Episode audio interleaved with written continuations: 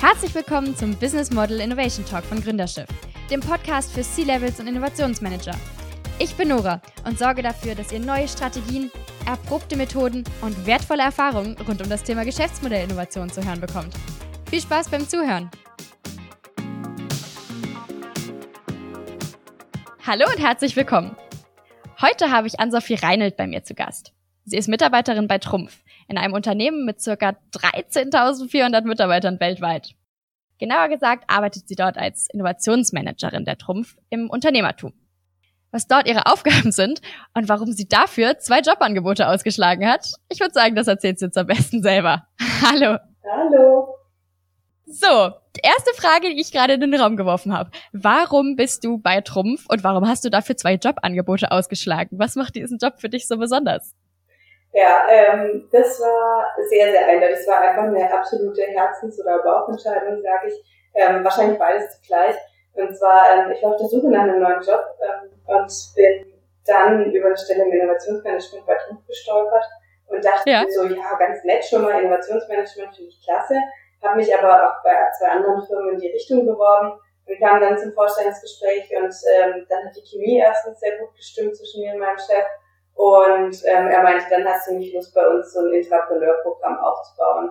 Wir gehen schon lange schwanger mit dieser Idee, sowas zu machen. Wir wissen aber nicht so ganz richtig wie. Also deine Aufgabe wird die Konzeption und der Aufbau von diesem Programm. Und dann habe ich gedacht, naja, was kannst du denn Cooleres machen, als äh, mit hochmotivierten Leuten zusammenarbeiten, die geile Ideen haben und daraus Geschäftsmodelle machen. Und dann habe ich gedacht, komm, das ist genau das, was ich machen möchte da kriegt man natürlich auch eine mega Chance, wenn einem sowas angeboten wird, dass man da so ein ganzes Programm selber aufbauen darf. Ja, total. Und das, man macht es halt auch irgendwie zu seinem eigenen Baby. Ne? Ich bin jetzt zwei Jahre da und ja. mache dieses Programm seit zwei Jahren und das ist halt total mein Baby und ich darf halt immer weiter wachsen und äh, das ist echt klasse. Also macht richtig Spaß und wenn man dann halt auch so sieht, was man sich selbst geformt hat, natürlich ja. immer mit Hilfe von ganz vielen Leuten, gar keine Frage, aber es ist schon echt richtig cool. Ja, man hat ja irgendwie auch ein ganz anderes Verhältnis zu so einem Bereich in einem Unternehmen, wenn man das selber aufbaut und von Anfang an mit dabei ist. Absolut, ja. Also das ist echt so, man macht es halt so zu seinem eigenen. Und manchmal ist es natürlich ein bisschen gefährlich, weil man mhm. schon extrem für das Thema kämpft. Ne? Ja. Das, äh, das heißt, dass man echt viele Stunden klopft auf der einen Seite, sei es, dass man natürlich im Unternehmen auch Innovationen äh, verlangt ja immer irgendwo Kompromisse oder halt, ja. dadurch, dass es immer was Neues ist, was man in die Organisation trägt, ist es natürlich auch so, der eine kann da schneller adaptieren oder der, der eine Bereich kann sich da schneller danach drehen oder will sich auch schneller danach drehen. Und wenn man natürlich aber so krass hinter einem Thema steht, ist es natürlich schon so, dass man manche Bereiche überrollt und dann muss man sich selbst halt schon disziplinieren und mal so ja. zurücktreten. Ja. Oh, das kann ich mir vorstellen. Dann fangen wir doch mal ganz vorne an. Als du das aufgebaut hast, vor welchen Herausforderungen standst du und wie hast du das Ganze eingeführt? Ich meine, wenn da da so ein Boss zu dir kommt und sagt, hey du, bau doch mal ein Programm innerhalb des Unternehmens auf, um Innovation zu betreiben. Was macht man dann? Ja, also tatsächlich habe ich ähm, zum einen Kontakt zu den anderen Unternehmen in der Region und da sind ja einige und auch einige, die einiges größer sind als äh, Trumpf selbst, also in der Stuttgarter Region und die natürlich auch schon so Intrapreneurprogramme aufgebaut haben. Äh, es ist ja nicht so, dass äh, das allererste Intrapreneurprogramm ist, was es gibt. Und habe mir dort halt natürlich auch, habe ich dort mit denjenigen Leitern zusammengesetzt und habe mir da Input geholt, ähm, mhm. habe dann angefangen abzuwägen, und ich muss auch sagen, die waren alle super offen und haben unglaublich viele Informationen darüber geteilt, was quasi so ihre Learnings sind aus, ähm, aus ihrem Aufbau. Dann habe ich zum anderen ähm, viel mit Dienstleistern gesprochen, gerade zu der Bereich Company Building ist ja so das, ähm, also der Company Builder ist so die, das, was man so trifft, wenn man sich mit Intrapreneuring und so in Inkubation und so weiter beschäftigt. Da gibt es natürlich unglaublich viele Dienstleister, ähm, die pitchen lassen und daraus wird eigentlich so mein eigenes Set gestrickt, weil ich dann gesagt habe, okay, da aus dem Learning ziehe ich das, mhm. ähm, aus dem Angebot von dem, von dem, von dem Company Builder denke ich, okay, darauf muss man irgendwo Wert legen und ja. dann ist so im Endeffekt dieses Programm daraus entstanden. Dann kommt natürlich noch das dazu, was, was macht Trumpf denn aus? Also wer, wer ist Trumpf? Äh, durch was wird Trumpf geprägt? Trumpf äh, hat Mitarbeiter mit unglaublich viel Erfindergeist, sehr technologielastig und so weiter, also ähm, auch Hightech. Und daraus hat sich im Endeffekt so die Bausteine zusammengesetzt. Mhm. Und dann muss ich halt wirklich sagen, und das ist immer noch mein größtes Glück, ist erstens, dass Trumpf unglaublich gut rekrutiert ähm, ja. dadurch super Mitarbeiter einstellt, die halt echt bombastisches Wissen mitbringen, aus denen dann so tolle Ideen entstehen können. Erstens. Und zweitens, dass Trumpf schon wirklich, also wir haben, ich habe am Anfang auch gedacht, naja, Trumpf schreibt sich auf die Fahne, Innovationsgarant zu sein. Ja. Das machen viele Firmen, ne? Aber wenn man ja, ja, genau. ein Innovationsprogramm vorantreiben möchte, merkt man halt auch relativ schnell, ist das Unternehmen wirklich bereit, Innovationen zu akzeptieren oder auch zu fördern. Cool. Ich sage, das tun sie wirklich. Das ist ja wirklich, das sind super Voraussetzungen. Aber jetzt mal eine Frage. Du hast dich mit anderen Unternehmen zusammengesetzt und die haben dir von ihren Programmen erzählt. Warum tut man sowas? Warum behält man das nicht für sich selber und teilt diese Infos dann auch noch mit anderen? Ich glaube, das ist das Schöne im Innovationsbereich. Wir reden natürlich weniger über das, was am Ende thematisch bei unseren, also in dem Programm quasi rauskommt, also zumindest nicht bis äh, Patente angemeldet sind und so weiter, aber über das Framework, wie so ein Programm aufgesetzt wird, da finde ich, ist die Kommunikation unglaublich offen. Also da finde ich, sind die Netzwerke klasse, weil wir können alle nur davon lernen und ganz ehrlich, mhm. als deutsche Industrie muss man eh eher schauen, dass man im internationalen Wettbewerb mithält. Ähm, ja. Dann würden wir uns echt keinen Gefallen tun, wenn wir jetzt auch noch bei Innovation mauern, gerade wenn es nur um das Framework geht zum Aufbau von so Programmen am Ende steht und fällt es ja eh alles äh, mit der Idee und dem Geschäftsmodell, was daraus entsteht. Ja, das ist wahr, da hast du recht. Und wie hast du dann angefangen? Was waren dann die ersten Schritte? Du hast gesagt, das Unternehmen war eh innovationsbereit. Aber wie hat das Trumpf beeinflusst, dass du dann so ein Programm da aufgebaut hast? Das Schöne war, also ich bin im Juli ins Unternehmen gekommen vor zwei Jahren. Um, ähm, und im Oktober haben wir dann tatsächlich schon mit den ersten Teams gestartet. Oh wow, das ging aber fix. Ja, ja, also wir haben echt richtig Gas gegeben, ähm, den Sommer über. Und es war aber halt einfach so, die Ideen waren jetzt Ideen, die einfach so der Geschäftsführung oder ähm, auch so unserem Innovationsbereich bekannt waren. Das waren so mhm. Themen, die schon eine Weile rumwaberten im Unternehmen quasi und nicht so richtig einen Platz fanden, weil sie einfach zum Kerngeschäft nicht richtig passen. Mhm. Okay. Weil sie über das Kerngeschäft hinausgehen. Und das ist immer genau das, was wir suchen.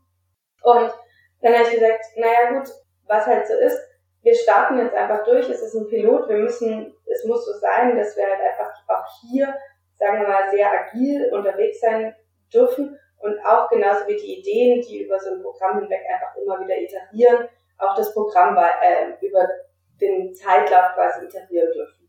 Wir haben einfach mal gestartet und haben im, an der laufenden Maschine quasi Anpassungen vorgenommen. Mhm. Und ich würde es heute immer wieder so machen, weil, wobei kann man nicht ähm, das meiste lernen, als bei dem, wenn man es wirklich durchführt. Ne? Also ich kann das vorher hypothetisch durchdenken, aber ja. irgendwann kommst du an den Punkt und sagst dir, so, jetzt müssen wir mal ausprobieren. Ja, die Theorie steht, aber irgendwann muss man auch irgendwie in die Praxis kommen. Und das war echt klasse und es war halt auch so, als unser CTO ist der Sponsor von dem Programm und für den war das echt absolut in Ordnung, dass wir so starten. Und ich muss dir ganz ehrlich sagen, wir haben gestartet, dieses, es gibt bei uns drei Monate das Programm, dieses drei Monatsprogramm und ich wusste noch nicht, dass ich den äh, Ideengebern, die da mit drin sind, anbieten kann, was unsere Weiterführungsoptionen sind. Auch die habe ich dann wiederum während den drei Monaten erarbeitet. Ja. Und ich glaube, wir haben da was ganz Gutes gefunden, wie wir dann quasi die, die Themen dann am Ende weiterführen oder eben nicht weiterführen. Das ist ja ganz schönes Learning by Doing. Ja, in der ersten Runde definitiv. Also wir gehen jetzt im Herbst in die vierte Runde und da ist es natürlich schon mehr ein Standardprozess. Ne? Das hat sich eingefahren. Ähm, also eingefahren ist das falsche Wort. Ich glaube, es hat sich gut eingespielt. Ähm, wir haben so das klassische Framework, aber es ist natürlich so, hey, jede Idee ist anders. Jeder Gründer oder potenzielle Gründer ist anders und ähm, jeder Markt ist anders. Also so ein Standard kann man eigentlich eh nie aufsetzen. Mhm. Wie läuft denn dieser Prozess ab? Du hast gesagt, das Ganze passiert da innerhalb des Unternehmens und ihr überlegt euch Innovationen und Verbesserungen innerhalb des Unternehmens, die aber vielleicht auch das eigentliche Geschäftsmodell so ein bisschen noch drüber hinaussteigen. Aber wie kommen die Ideen zu dir? Wer überlegt sich diese Ideen und wie laufen diese drei Monate ab? Genau, äh, starten wir ganz vorne. Also es ist so, ich mache einen offenen Ideenwettbewerb ins Unternehmen hinein, ähm, über verschiedene Kanäle bespiele ich die Mitarbeiter und sage, hey Leute, mhm, bewerbt okay. euch doch, ähm, werdet Teil des Unternehmertums und inzwischen ist das Unternehmertum doch ähm, sehr stark bekannt im Unternehmen. Und es ist schon auch eine Ehre, da reinzukommen. Also es ist jetzt nicht so, dass man sagt, okay, ja, puh, irgendwie Zusatzarbeit gar nicht. Okay. Also auf jeden Fall mal einen offenen Ideenwettbewerb in, in die Organisation rein und dann dürfen sich alle kreativen Ideengeber einfach bewerben. Relativ formlos mit so einem One-Pager, wo sie einfach grob die Idee skizzieren. Dann findet von mir eine Vorauswahl statt und dann findet so ein Ideen-Bootcamp statt, in dem wir uns die mhm. Ideen mit dem meisten Potenzial anschauen. Bewerben sich denn überhaupt genügend Leute? Also kommen da so viele Bewerbungen rein, dass man wirklich ein Auswahlverfahren braucht? Ja, tatsächlich. Also ja, viel ist ja immer so relativ, aber das sind natürlich schon irgendwie so 30 bis 40 Bewerbungen, die wir kriegen ja. pro Mal. Und ähm, näher anschauen tun wir uns dann 15 und 5 wiederum kommen dann bitte in diese drei Monatsphase. Okay. Mhm. Genau. Und ähm, Ziel ist immer, dass wir Ideen finden, die über das Kerngeschäft hinausgehen, weil das Unternehmertum soll nicht die Rechtsüberholspur fürs Kerngeschäft sein, sondern es soll tatsächlich ähm, die Ideen sollen Potenzial haben für neue Geschäftsfelder für Trumpf. Mhm. Okay. Ähm, wo wir zukünftig einfach Umsatz äh, hebeln können. Ja. Genau. Und dann haben wir dieses Ideenbootcamp, wo wir uns die Ideen nochmal näher angucken, über einen Tag hinweg und vor allem halt auch die Gründer, weil natürlich alle, jede Idee steht und fällt mit den Leuten, die dahinter stehen. Und äh, ähm, sogar, das ist mit das wichtigste Kriterium. Und ähm, genau, und dann ähm, starten wir drei Monate später nach der Nominierung, damit halt in den Kernbereichen auch umpriorisiert werden kann, was die Projekte angeht. Dann in unser Drei-Monats-Programm. In diesem Drei-Monats-Programm sind die Mitarbeiter zu 50 Prozent bei mir im Unternehmertum. Und wir gehen ganz klassisch von der reinen Idee hin zu einem Geschäftsmodell. Ich erwarte, dass die Teams ein Product Market Fit haben und dann am Ende halt einen kleinen MVP haben und wir dann am Ende entscheiden können, ob wir das Thema ausgründen als ja. zum Beispiel hundertprozentige Tochter von Trump oder auch als eigenständiges Unternehmen und wir als Trumpf nur mit der Trumpf Venture mit einer Minderheitsbeteiligung rein investieren mhm. oder ob wir die Themen beenden. Aber wenn du sagst, die Mitarbeiter haben 50 Prozent ihrer Zeit dafür und dann wird vielleicht sogar auch noch ein neues Unternehmen gegründet, zieht ihr euch damit nicht eigentlich eigene Mitarbeiter ab? Ja, wir ziehen uns eigene Mitarbeiter ab, das ist vollkommen richtig. Ähm, aber wir ziehen sie ab äh, für Trumpf. Und wenn man im Gruppengedanken, sag ich mal, oder im, im Gesamtkonzerngedanken denkt, ähm, ist es natürlich so, dass wir uns dadurch auch selbst wieder Mehrwert schaffen. Ja klar, das entwickelt euch natürlich auch weiter, da hast du recht. Und diese Ideenfindung, gibt ihr da Unterstützung? Gibt es da einen Workshop oder setzen die sich einfach alleine hin und überlegen? Tatsächlich ist es so, dass bisher, und das war das, was ich vorhin meinte mit den unglaublich vielen guten, kreativen Köpfen, mhm. bisher müssen wir da gar nicht helfen. Also bisher entstehen die Ideen einfach tatsächlich bei den Mitarbeitern. Wow, okay. Und es sind so bombastische Ideen. Zum Teil halt, wir haben, wir haben zum Beispiel zwei Ideen, die jetzt in die Ausgründung gehen, wo ähm, die einfach, zum Beispiel, die Mitarbeiter haben eine Doktorarbeit geschrieben nach ihrer, ähm, nach ihrem Studium, mhm. waren am Institut, äh, haben irgendwie einen sich super coolen Side-Effekt entdeckt und haben sich dann gedacht, naja, lass uns aus diesem Side-Effekt, sind dann ins Angestelltenverhältnis von Trump und haben dann gedacht, naja, dieser Side-Effekt lässt sich irgendwie nicht los, irgendwie habe ich den immer noch im Kopf lass uns darum ein, Geschäft, äh, ein Geschäftsmodell basteln. Und das sind natürlich ähm, sehr, sehr potenzialträchtige Ideen. Das finde ich sehr erstaunlich, dass tatsächlich von den Mitarbeitern die Ideen selber kommen und du da gar nicht mit eingreifen musst. Das habe ich so auch noch nie gehört. Mhm. Ja, ich habe ja auch nicht gedacht, dass das auf Dauer funktioniert. Ich habe gedacht, das funktioniert mal in der ersten Runde, weil das sind ja. so lange mit den Ideen unterwegs sind. Aber es ist tatsächlich so, wir brauchen bisher nicht eingreifen bei der Ideenfindung. Okay, fiese Frage. Wenn du nicht eingreifen musst bei der Ideenfindung, wofür braucht man dich dann? Hm, bei der Geschäftsmodellentwicklung. Weil der Punkt ist natürlich schon, dass so eine Idee, die hat man, in die verliebt man sich unglaublich schnell, aber eine Idee ist ja lang noch kein skalierbares Geschäftsmodell. Mhm. Da hat man sich den Markt noch nicht angeguckt, da weiß man noch überhaupt gar nicht, welchen Use Case man verfolgen möchte. Also für was kann man diese Idee denn wirklich alles anwenden? Gibt es denn vielleicht auch noch Branchen, über die ich überhaupt nie im Leben nachgedacht habe, ja. ich zum Beispiel nur im Maschinenbau auskenne. Oder genau, und wie rechne ich eigentlich so ein Business Case? Okay, das heißt, du machst dann die ganze Strukturierung und die Organisation und dass die Idee dann wirklich Hand und Fuß bekommt und auch wirklich umsetzbar ist. Genau, also ich sehe mich tatsächlich als Enabler für die Teams, mhm. weil grundsätzlich ist es so, ich selbst treibe die Idee nicht zu einem Geschäftsmodell, sondern ich gebe nur das Framework und die Hilfestellung, dass die Ideengeber selbst äh, ihre Idee dorthin entwickeln. Ach, das Weil ist die Ideengeber selbst werden auch die Gründer. Mhm. Okay. Das heißt, äh, die Ideengeber selber gehen dann auch in dieses gegründete Unternehmen rein und suchen sich gar nicht zwangsläufig erstmal neue Mitarbeiter, die ihren Job ersetzen in dem neu gegründeten Unternehmen, sondern steigen direkt über. Wir, wir machen, wir trennen nie die Idee vom Ideengeber, weil ich einfach der Überzeugung bin, die Ideengeber sind am intrinsisch motiviertesten, dieses Thema voranzutreiben. Da hast du recht. Genauso wie das Programm für mich, das ist ihr Baby.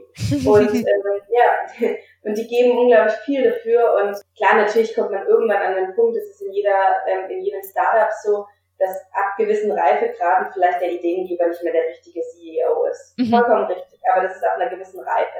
Aber im ersten Schritt ist der Ideengeber plus sein Teamkollege, der entweder mit dazugekommen ist auf die Idee oder dass sie gemeinsam diese Idee gesponnen haben, sind das beste Gründungsteam, weil die einfach unglaublich viel Power reingeben, dieses Thema voranzutreiben. Da ist vermutlich ganz, ganz viel Energie und Euphorie dabei. Richtig, ja. Kannst du mir ein Beispiel aus der Vergangenheit nennen, das ihr schon ausgegründet habt? Ähm, ja, also wir haben, wir haben zwei Teams jetzt äh, frisch ausge oder wir haben zwei Teams ausgegründet. Das eine ist aber noch, würde ich mal sagen, ein sehr forschungslastiges Thema, aber zu finden, das ist Quant, beschäftigen sich mit Quantentechnologie. Die sind seit 1.7.2018 ausgegründet und jetzt ganz frisch, äh, 1.4.2019, das ist One Click Metal und äh, da werden wir im Herbst lüften, was die tun. Und beim ersten, was du gerade gesagt hast, was 2018 ausgegründet wurde, wo kam da die Idee her? Was war die Idee? Und wie habt ihr das dann letztendlich, zu was wurde das umgesetzt? Das ist, äh, die Idee kam her und das war das, was ich vorhin schon mal angedeutet hatte. Ähm, das ist von einem der Gründer ähm, entstanden in der Doktorarbeit. Ach, tatsächlich, okay. ja, genau. Und äh, daraufhin hat er ähm, sich gedacht, hm, wie schaffen wir da ein Geschäftsmodell drumherum? Und ähm, das haben wir eben dann genau in dem Programm gemacht und haben dann auch, ähm, auch direkt im Durchmarsch, also jetzt auch zwei sehr, sehr kluge Köpfe sind, also er hat sich dann noch einen Co-Founder quasi gesucht und dann haben wir die ausgegründet als hundertprozentige Tochter von Trumpf. Und die sind gerade noch dran, ähm, eben das ist das Quantentechnologie-Thema. Und äh, die sind gerade dran, ihr erstes Produkt äh, marktfähig zu machen. Und unterstützt ihr die weiterhin, selbst wenn es schon ausgegründet ist, oder ist dann deine Aufgabe da vorbei?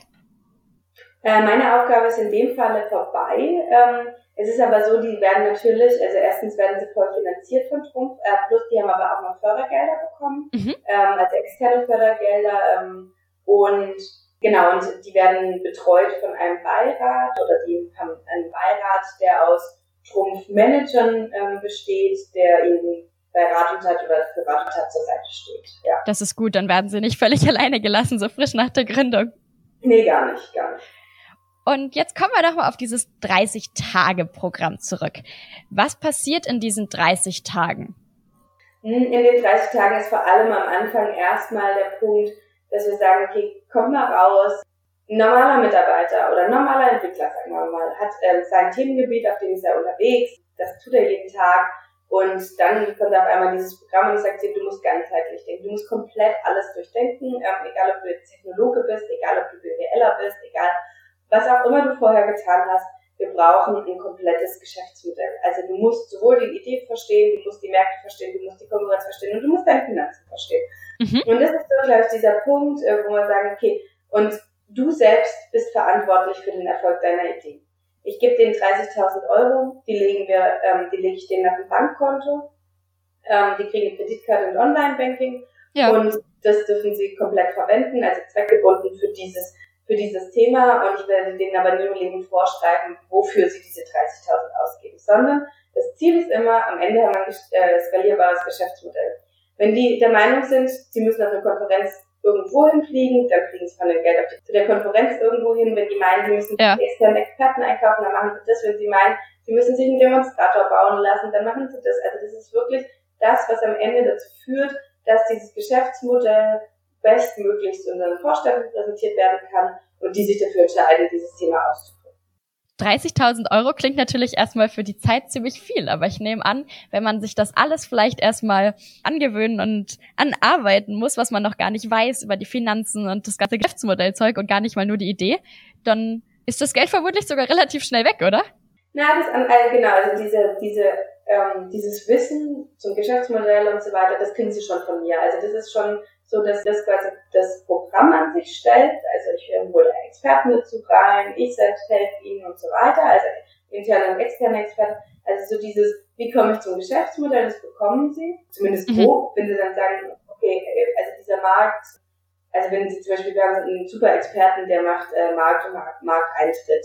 Und wenn Sie dann sagen, ah, da würde ich aber gerne jetzt doch nochmal zwei Tage Workshop im Nachgang draufsetzen, das ist sowas, was Sie dann selber Ah, okay. Machen. Aber grundsätzlich der erste Schritt, den ersten Tag mit dem wir kriegen, die so. Naja, aber es ist halt so, wir reden immer von Hardware-Ideen, ne? Wir reden, äh, oder meistens, ja. Und es gibt auch Teams, die brauchen 10.000 Euro oder 8.000 Euro. Ist auch gut, ist auch nicht schlecht, wenn sie weniger brauchen, aber grundsätzlich können sie das haben. Aber wenn ich zum Beispiel eine Entwicklungspartnerschaft eingehen mit einem Institut oder sowas, dann ist man natürlich schon relativ mhm. schnell bei 20.000, 25.000 Euro. Und dann sind die 30.000 plus dann noch ein bisschen Reisekosten gar nicht so übrig. Ja, und was machen die Leute mit dem Geld, wenn was übrig bleibt? Ja, also bisher ist es tatsächlich so, es hat noch keiner abgefeiert, ähm, wird dann mir wieder zurückgegeben, sag ich mal, und dann geht es für die nächsten Team, äh, die nächste, zu den nächsten Teams weiter. Oh wow, so ehrlich, dass ihr euch das ja. Geld tatsächlich wieder. Respekt! Richtig ja. cool! Und was macht ihr, wenn ihr jetzt während des Prozesses feststellt, diese Idee wird nix? Oder vielleicht auch erst nach dem Ausgründen feststellt, oh, hm, klappt doch nicht so wie gedacht? Ja, das ist, äh, das sind äh, sehr, sehr relevante Fragen. Also grundsätzlich ist es so, inzwischen, wenn wir feststellen, während in 30 Tagen das Thema wird nichts, ist es ja meistens so, dass wir irgendwie festgestellt haben, technologisch gibt es ein No-Go, also irgendwas funktioniert überhaupt nicht. Das merken die Bürger mhm. ja auch selber oder die Ideengeber an der Stelle. Ne? Ähm, und ja.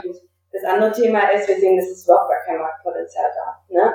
Also wir hatten zum Beispiel auch vor kurzem mal eine Idee, wo wir einfach festgestellt haben, dem Markt ist bekannt, dass es dieses Problem gibt, aber es ist heute einfach niemand bereit, dafür Geld auszugeben. Niemand. Oh, okay. Das ist ärgerlich. Das ist sehr ärgerlich. Und dann haben die, dann heißt es erstmal mit vielen, vielen potenziellen Kunden sprechen. Und wenn die Meinung immer gleich bleibt, dafür gebe ich kein mhm. Geld aus oder dafür bin ich nicht bereit zu sein, ja. Und immer die Aussage, ja, wir kennen das Problem schon, aber so groß und so finanziell, so stark finanziell belastend tut es uns nicht.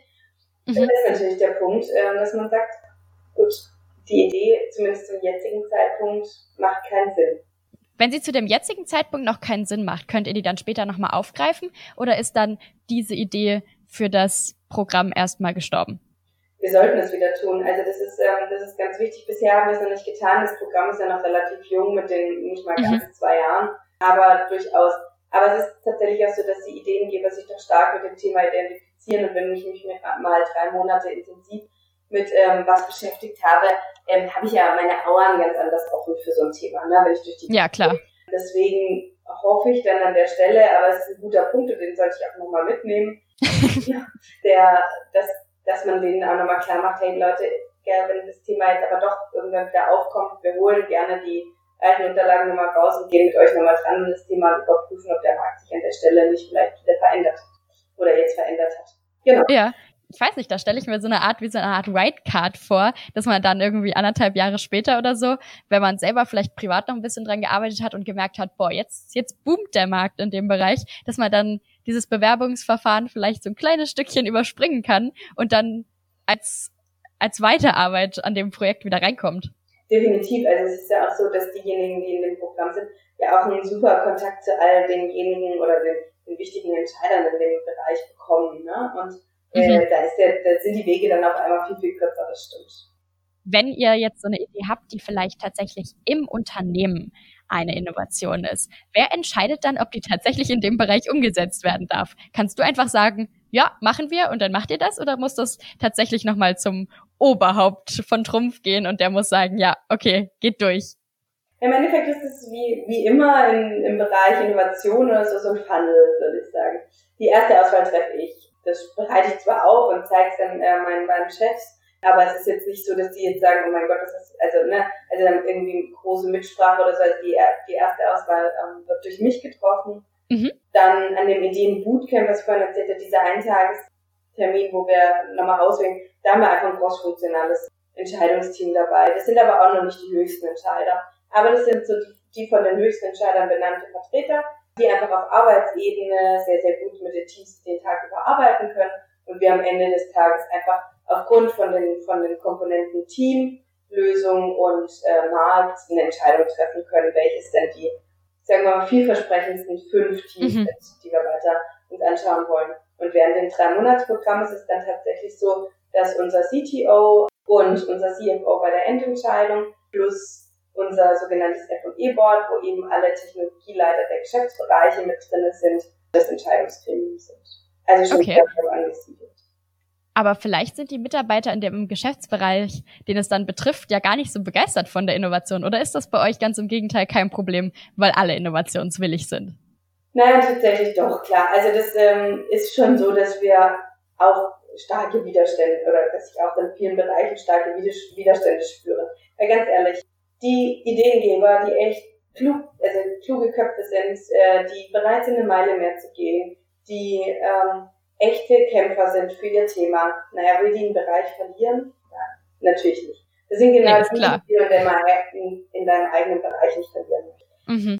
Natürlich kann man das dann schön reden oder beziehungsweise oder muss man es auch so sehen, weil es ähm, tatsächlich so ist, dass halt, wenn man für die gesamte Gruppe denkt, es natürlich schon sinnvoll ist, den Mitarbeiter da rauszulösen.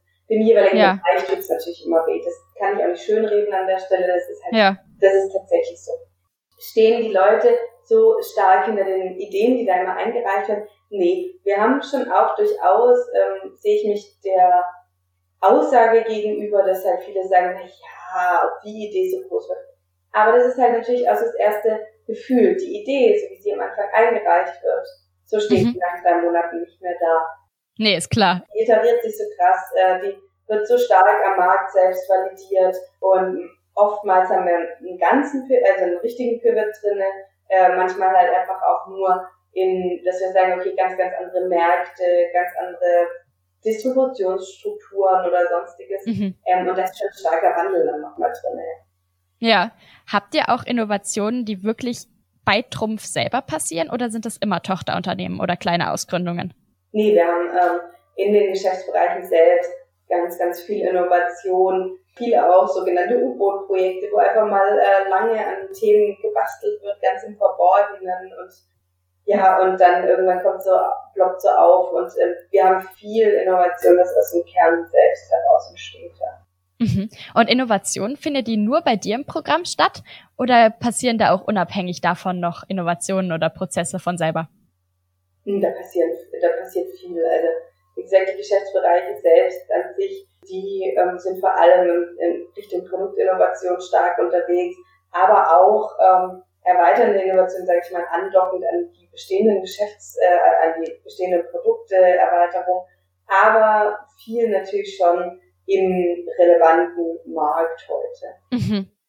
Aber es findet natürlich auch, ähm, die Innovationsabteilung bei uns besteht natürlich nicht nur aus dem Entrepreneur-Programm, sondern ich habe auch noch Kollegen, die sich auch mit Technologietrends beschäftigen, mit ähm, Technologieradaren und so weiter und ähm, dort auch äh, viele Initiativen in die Richtung machen und jetzt auch ganz neu, zum Beispiel eine Kollegin sich mit dem Technologiefeldmanagement beschäftigt, wo sie einfach potenzielle zukünftige Technologiefelder über das ganze Unternehmen hinweg trägt und äh, vorantreibt. Mhm. Okay. Jetzt hast du eben erwähnt, dass ihr immer so ein bisschen den Markt prüft, ob die Ausgründung da überhaupt sinnvoll ist oder ob es überhaupt einen Markt dafür gibt. Aber wenn wir uns jetzt über Innovation unterhalten, dann muss man ja auch manchmal der Vorreiter sein, oder?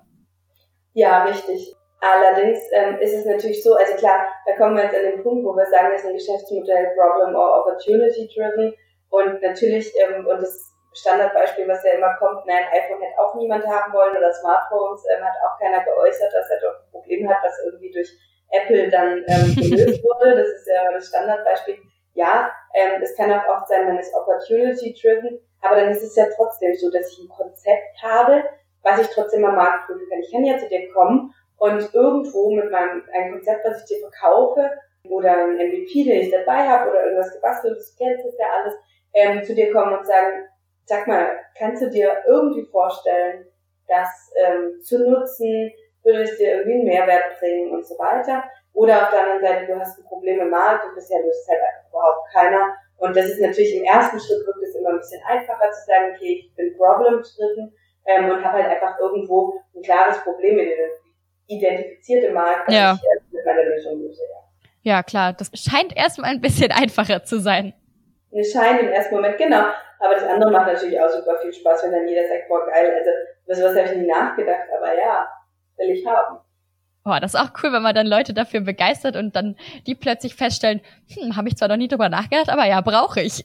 Genau, genau, das ist auch cool. Und wie fragt ihr dann die Leute? Geht ihr zu einem Unternehmen oder habt ihr irgendwelche Testpersonen, die dann immer gefragt werden? Oder wo holt ihr eure Meinung dazu? Ja, also wie ich vorhin auch sagte, wir haben ja unglaublich, also unglaubliche Varianz in den Ideen drin. Also ich könnte jetzt nicht sagen, wir haben jetzt einen Set an Testpersonen, die wir immer befragen. Nee äh, weil die einfach unsere potenziellen Kunden kommen aus ganz, ganz unterschiedlichen Industrien, haben ganz andere, ganz unterschiedliches Know-how, was die auch mitbringen und so weiter. Deswegen heißt es immer am wirklichen Markt validieren. Mhm. Also immer überlegen, wer sind meine potenziellen Kunden und dann auf diese potenziellen Kunden zugehen. Natürlich ist es ein großer Vorteil, dass wir aus dem Corporate heraus agieren und sagen können, hey, gibt es ja vielleicht Bestandskunden, die eh schon Trumpfkunden ja. sind, die wir sprechen können oder ähnliches. Aber durchaus auch haben wir viele Ideen, wo wir ganz andere Branchen adressieren. Und dann hilft es natürlich viel, dass wir so ein hoch aufgehangenes Entscheidungsgremium haben mhm. natürlich auch Netzwerke in andere Branchen hinein haben. Ja, ist klar. Aber wenn du sagst, ganz andere Branchen, haben die dann teilweise gar nicht mehr mit Technologie zu tun? Na, das ist eher weniger. Also tatsächlich, wobei da gibt's auch ähm, ein Thema, wo ich sage, da beschäftigen wir uns mit, Person mit das ist eine Plattform, die Personalentwicklung zu der digitalen Transformation ähm, vorantreibt. Und da muss ich sagen, naja, digitale Transformation kann nicht nur in der Industrie stattfinden, das kann auch in allen möglichen anderen Bereichen, sei es Handel oder über was man sonst so nachdenken kann, ähm, sein. Und ähm, dort ist es dann natürlich schon so, jetzt wird natürlich jeder aus dem Handel die Hände über den Kopf zusammenschlagen, wenn ich sage, das hat nichts mit Technologie zu tun. Ja. Deswegen ist es vielleicht ja, wahrscheinlich ist es immer technologieorientiert. Und wir sind natürlich schon tendenziell eher gewillt oder eher geneigt, B2B-Ideen äh, mhm. voranzutreiben. Na, B2C ist jetzt nicht so stark bei uns im Fokus, ist aber auch nicht ausgeschlossen. Okay. Und würdest du sagen, ihr seid so ein bisschen Innovationsvorreiter? Als Trumpf denke ich schon. Ja. Ich denke, also Trumpf ist schon bekannt als ein sehr innovatives Unternehmen und ja, natürlich kommt es immer drauf an, bekannt für irgendwas und es auch tatsächlich so sein. Und ähm, ich muss sagen, Trumpf ist meine dritte Station auf meinem Karriereweg und ich muss echt sagen, so was, so innovationsfördernd hatte ich vorher nie erlebt. Also mhm. ich würde schon sagen, ähm, Trumpf ist an der Stelle schon Vorreiter für. Okay. Und ihr seid ja nicht nur in Deutschland tätig, oder? Ja. Und bist du nur für Deutschland zuständig oder deckst du auch die anderen Länder ab? Ja, das ist, ähm, also tatsächlich hatten wir in der ersten Runde ein Team aus äh, einem Franzosen und einem Deutschen. Ähm, also ich kann sagen, wir sind international unterwegs. Nein, Quatsch, Spaß beiseite. Leider ist es tatsächlich bisher so, dass ich dass ich in der Dachregion, also das ist hauptsächlich die Dachregion adressiert. Ja. Heißt aber nicht, dass wir, dass ich nicht potenziell über Internationalisierung nachdenke. Hier wäre halt der nächste Schritt irgendwo, anders ist es nicht abbildbar, zumindest aus meiner jetzigen Perspektive, dass man so Satelliten quasi macht. Ähm, dass das schon zentral irgendwo im Innovationsmanagement zusammenläuft, es aber irgendwo Satelliten gibt in weltweit, die diese Programme dann eben oder Ableger des Programms dann auch im Ausland durchführen. Ja, ich wollte gerade sagen, das wäre ja eigentlich viel zu kompliziert, wenn das eine Person alles alleine macht. Da braucht man ja eigentlich immer wieder einzelne Stationen und nicht alles in Deutschland oder von Deutschland aus. Ja, total richtig. Also ich bin da auch, also ich bin immer noch ein Verfechter, egal wie, ähm, auch je, je, stark, äh, je stärker sich auch die Arbeitsweise verändert äh, hinsichtlich, dass man nicht mehr zentral an einem Standort zusammensitzen muss, alles gut, New Work, alles bestens. Aber es ist natürlich schon so, wenn man so richtig unter Druck an einem Thema arbeitet, sitzt man halt am besten eben mein Empfinden mit diesem Team zusammen, mhm. merkt die Stimmung in dem Team, merkt, ähm, wer jetzt irgendwie an dem Punkt ist, dass er eher dazu tendiert, überfordert zu sein, oder wer irgendwie auch nicht gerade so viel zu beiträgt oder irgendwie so Unzufriedenheiten spüren. Ja. Also dann was ähm, dagegen, ja, irgendwas zu unternehmen, damit äh, wir eben aus dieser Spirale, Abwärtsspirale rauskommen, finde ich, ist natürlich viel, viel einfacher, wenn man gemeinsam in einem Raum sitzt. Auf jeden Fall. Also über einen Bildschirm, da sieht man ja nur einen Mini-Ausschnitt und man spürt keine Emotionen und irgendwelche Blicke oder äh, Mimiken kommen vielleicht auch gar nicht so rüber, als dass du dann da so ein bisschen Detektiv spielen könntest. Das funktioniert ja dann überhaupt nicht mehr. Ja, ich finde es auch immer so schön, wenn man in irgendwelchen Calls sind und alle sind gemutet und dann stellt äh, derjenige, der irgendwie den Vortrag hält, eine Frage und dann dauert es erstmal, bis alle entmutet haben, dann reden sie übereinander drüber und das ist halt einfach echt schwierig und da ist es natürlich was ganz anderes und mehr, wie du sagst, einer gegenüber sitzt, der dir einfach dann zunickt, während du was sagst oder ja, eben. schaut und dann weißt du ganz genau, oh, da müssen wir nochmal tiefer einsteigen oder so. Das ist halt echt ein ganz anderes Gefühl. Deswegen wäre ich eher dafür, dass man tatsächlich vor Ort, gerade mhm. bei, so, bei so einem Thema, wo man wirklich auch in kurzer Zeit viel Leistung ähm, erbringen muss, halt einfach auch die besten Bedingungen schafft. Und das sehe ich schon so, dass der, der zuständige Coach oder ja, Enabler, sage ich, mhm. der, der vor Ort. Ja. Okay. So, und um das Ganze jetzt auch so ein bisschen abzurunden, hast du Vorstellungen für die Zukunft, wie das Programm aussehen soll? Ja, ja, also ich, ähm, ich finde, der nächste Schritt, der ganz, ganz wichtig ist, ist natürlich, dass ähm, die Themen, die wir jetzt ausgegründet haben, äh, sehr, sehr gut Fuß fassen in dem von Ihnen ausgewählten Markt und mhm. da halt einfach erste Erfolge erzielen. Es wird halt einfach auch nochmal ganz andere, das, das schickt nochmal eine zusätzlich positive Botschaft dann in die Organisation Trump zurück. Ja. Und ich glaube, das schaffen wir dieses Jahr. Also das äh, werden wir 2019 schaffen. Ach cool. Da bin ich mir sicher. Ich glaube äh, ich glaube an all die, äh, die wir da bisher ausgegründet haben. Das finde ich ganz wichtig. Dann hoffe ich einfach weiterhin auf ganz, ganz viele motivierte Mitarbeiter mit bombastischen Ideen, äh, und äh, viel Energie, mit, da auch gemeinsam den Weg mit mir zu gehen. Ja. Und weiterhin dieser tolle Support aus unserer Geschäftsführung, den wir einfach haben, gerade aktuell und ich glaube, dann sind wir ganz gut aufgestellt für die Zukunft. Das hoffe ich doch auch. Und ich hoffe, dass da noch ganz, ganz viel Spannendes auf dich zukommt und viele tolle Unternehmen entstehen und die, die jetzt schon entstanden sind, sich hoffentlich ganz nach deinen Wünschen und vor allen Dingen auch nach den Wünschen der Gründer entwickeln. Ja, das habe ich auch. Vielen Dank dafür. Da bin ich sehr gespannt. Dann danke ich dir für deine Einblicke. Ja, gerne. Hat viel Spaß gemacht. das ist schön. Und ich freue mich zu sehen, wie das bei euch so weitergeht.